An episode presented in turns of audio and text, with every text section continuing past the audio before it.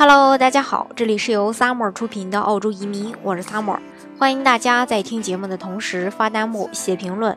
想了解更多移民资讯，请添加微信幺八五幺九六六零零五幺，或关注微信公众号“老移民 Summer”，关注国内外最专业的移民交流平台，一起交流移民路上遇到的各种疑难问题，让移民无后顾之忧。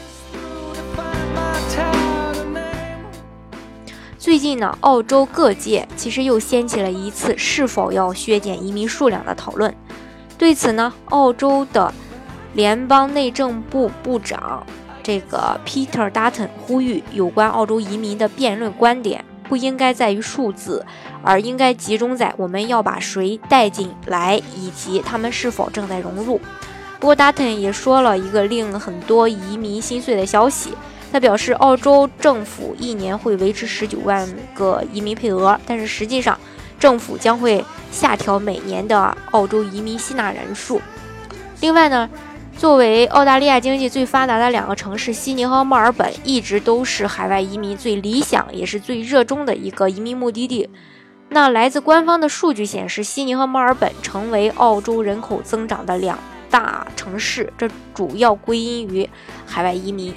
然而，大规模的移民群体的涌入也给悉尼和墨尔本造成了拥堵和住房负担能力的问题。因此呢，澳大利亚的联邦内政部呃部长这个 Dutton 也表示，这些问题确实存在敏感性。嗯，Dutton 表示呢，政府需要努力鼓励新移民生活在乡村地区，而不是在墨尔本和悉尼这样的城市。呃，如果是生活在偏远地区的话，可能还会对减呃。对这个减轻对这个城市基础设施的压力，那很多乡村地区的屠宰场因为缺少劳动力，不能如期将牛肉投放市场，而澳大利亚人不能填补这些空缺，所以我们要保持一个平衡性，鼓励新移民去偏远地区。另外，最新的 Newsport 新闻民调发现，百分之五十六的受访人认为目前十九万的。这个年度永久移民吸纳人数的上限过高。坦率地说，呃，我认为更有成效的辩论是，呃，这个辩论呢是围绕我们要把谁带进来，他们是否是适合的人，他们是否能融入，他们努力工作、缴税吗？没有人吝啬这一点。啊，这个移民部长是这么说的。那他也表示说，移民数字自工党政府之后有所下降，政府已经决定将移民吸纳人数从。这个呃，之前的执政时呃时的这个水平下调了。另外，他还说，这个移十九万是是这个移民上限，但不是目标。关于减少移民吸纳人数的说法呢，嗯，跟这个澳大利亚的财政部长莫里森的看法几乎是一致的。莫里森也表示，十九万的年度永久移民吸纳数字也是上限，而不是目标。总理和我在二零一六年时就把它修改了啊，这这个莫里森是这么说的。那作为前任移民部长，我意识到目标和上限的区别，并很高兴做出这个修改。我们现在，呃，低于这个上限。几年前我们也并非如此，现在比去年减少了七千人。数量低于这个上限，将是因为需求，但它会是收紧规定和签证系统的作用，成为这个国家永久居民的人中，大约一半人已经在这里了。莫里森说，在看上去增长的移民人数中，临时移民的比例很大。不要忘记游客和国际学生，他们也是经济的重要组成部分，并且带来了我们已经看到的很多增长。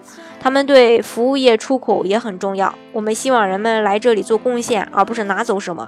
只要你这样做，只要你保持边境安全，你就会看到移民计划带来的人口增长所做出的净贡献。相信大家从澳大利亚官员的这个话中已经体会到，澳洲政府对于移民政策会采取一个慢慢收紧的政策。虽然明面上不说，但是未来移民配额会逐步的减少。这就意味着海外人士如果现在还不抓紧时间，呃，移民的话，未来将只能面临更高的一个申请门槛，更高的一个投资要求。或许呢，我们有时候可以安慰自己说，离开移呃离开这个移民的澳洲。哦，会无法发展的。但是事实也摆在眼前。虽然说澳大利亚，呃，非常渴求移民，但是想要移民去澳大利亚的人数已经远远高于澳洲的所需。移民要趁早，这个话其实不是一句这个呃戏言了。因为反观近年来，全球各个传统移民大国也在纷纷收紧移民政策。新西兰二的投资移民也涨价了。那英国投资移民对申请人的配偶增加了移民间的要求。近期，还有加拿大魁北克投资移民也正式确定提高对家庭资产和投资额的一个要求。而澳大利亚调整商业移民政策也只是时间的问题，未来肯定会调的。所以，符合条件的话，大家就不要再犹豫了，尽快办理，尽快拿身份。现在办身份，呃，那个对申请人的要求可能还你还能满足呢。之后如果政策真的变了的话，你再去申请，你的条件就不一定能满足了。所以这也是一个风险点在这儿。好，今天的节目呢就给大家分享到这里。如果大家想具体的了解澳洲的移民政策的话，欢迎大家添加我的微信幺八五幺九六六零零五幺，或关注微信公众号老移民 summer。关注国内外最专业的移民交流平台，一起交流移民路上遇到的各种疑难问题，让移民无后顾之忧。